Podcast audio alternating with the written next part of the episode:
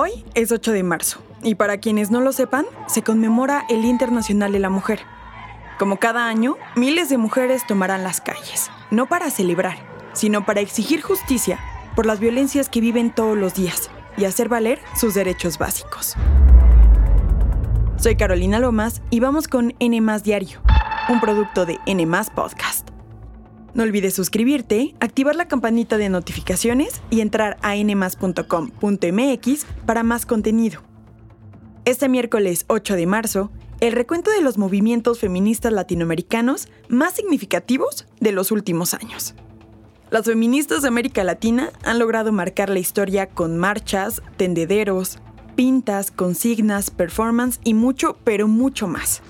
Empecemos con Argentina y el famoso hashtag Ni una menos. Consigna que ahora forma parte de la mayoría, si no es que de todas, las protestas feministas. El hashtag nació en 2015 en Twitter como forma de protesta contra una serie de feminicidios que conmocionaron a la sociedad en ese momento fue particularmente detonado después de que el novio de Chiara Páez, una joven de tan solo 14 años, la matara a golpes cuando ella estaba embarazada. La rebelión digital se trasladó a las calles argentinas, donde las mujeres denunciaron los asesinatos contra ellas por el simple hecho de ser mujeres. Y cómo olvidar el performance que nació en Chile y que luego recorrió todo el mundo. Sí, hablo de la canción y coreografía Un violador en tu camino que llegó a las calles en noviembre de 2019 en respuesta a una investigación que hizo la colectiva Las Tesis, que destapaba los casos de violación en el país.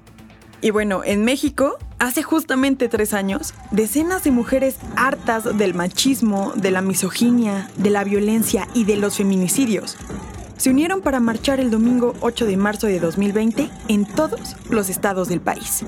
Un día después, el 9 de marzo, se realizó el primer paro nacional fue una propuesta impulsada por la colectiva Brujas del Mar, que convocó a todas las mexicanas a faltar a sus actividades para demostrar cómo se vive un día sin mujeres. Y aunque solamente el 10% de las trabajadoras con empleos remunerados faltó a su trabajo, el impacto fue grande, pues impulsó la reflexión colectiva. Como estos, existen otros eventos, muchísimos eventos en la historia contemporánea que han logrado cambiar el curso de la historia en favor de las mujeres. Si este miércoles piensas acudir a la marcha, no olvides llevar un kit que incluya agua, snacks, protector solar, leche para minorar los efectos de gases lacrimógenos y una batería extra para el celular. Tampoco olvides ir siempre acompañada y compartir tu ubicación a un externo en todo momento. Sin duda, América Latina será toda feminista. Ahí nos vemos.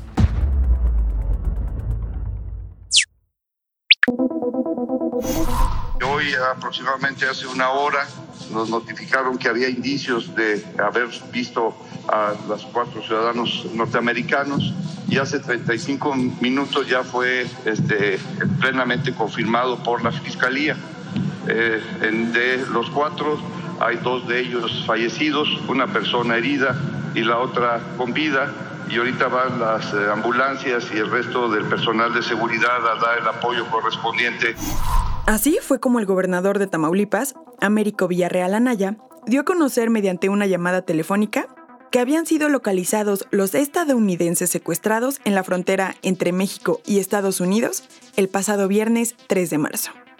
A pesar de que la secretaria de prensa de la Casa Blanca, Karine Jean-Pierre, mencionó que no harían pública cierta información de las víctimas, la cadena ABC News reveló sus nombres. Se trata de Latavia Tay McGee, Shade Woodard, Sindel Brown y Eric James Williams. Durante una conferencia de prensa para conocer más detalles sobre este secuestro, el gobernador de Tamaulipas también notificó que fue detenido José N., joven de 24 años quien vigilaba a las víctimas cerca del ejido El Tecolote en Matamoros. El 6 de marzo se tenía entendido que los estadounidenses originarios de Carolina del Sur habían cruzado la frontera para comprar medicamentos, pero el gobernador especificó que en realidad se encontraban en territorio mexicano para realizarse procedimientos estéticos. La Fiscalía de Tamaulipas dio a conocer que los dos ciudadanos muertos serán entregados en protocolos de repatriación a las autoridades estadounidenses, después de concluir los estudios periciales de necropsia realizados por la CEMEFO. Por otro lado, también se informó que no solo fueron los dos norteamericanos quienes perdieron la vida. También una mexicana de 33 años murió cerca de la zona por una bala perdida. Las autoridades mexicanas ya desplegaron un operativo con miembros del ejército, Guardia Nacional, agentes antisecuestro y fiscales para evitar otros eventos similares.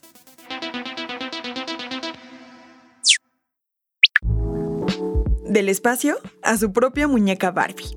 Desde muy pequeña, Katia Chazarreta jugaba que sus muñecas viajaban al espacio, pero nunca imaginó que un día tendría su propia Barbie vestida con un traje espacial azul marino y un parche con su nombre y el de Space of Humanity, la organización que la eligió para ser parte de la misión espacial y así convertirse en la primera mujer mexicana en hacerlo. Su nueva muñeca forma parte de la línea Modelos a Seguir, una iniciativa creada en 2015 para rendir homenaje a mujeres inspiradoras de distintas épocas en todo el mundo. Otras latinas que también forman parte de esta colección son la golfista Lorena Ochoa, la artista Frida Kahlo y la cantante Celia Cruz. Esto fue todo por hoy. Les deseo un excelente miércoles. No olvides suscribirte, activar la campanita de notificaciones y visitar nuestra página nmas.com.mx. Nos escuchamos en el próximo episodio de N Diario, un producto de N Podcast.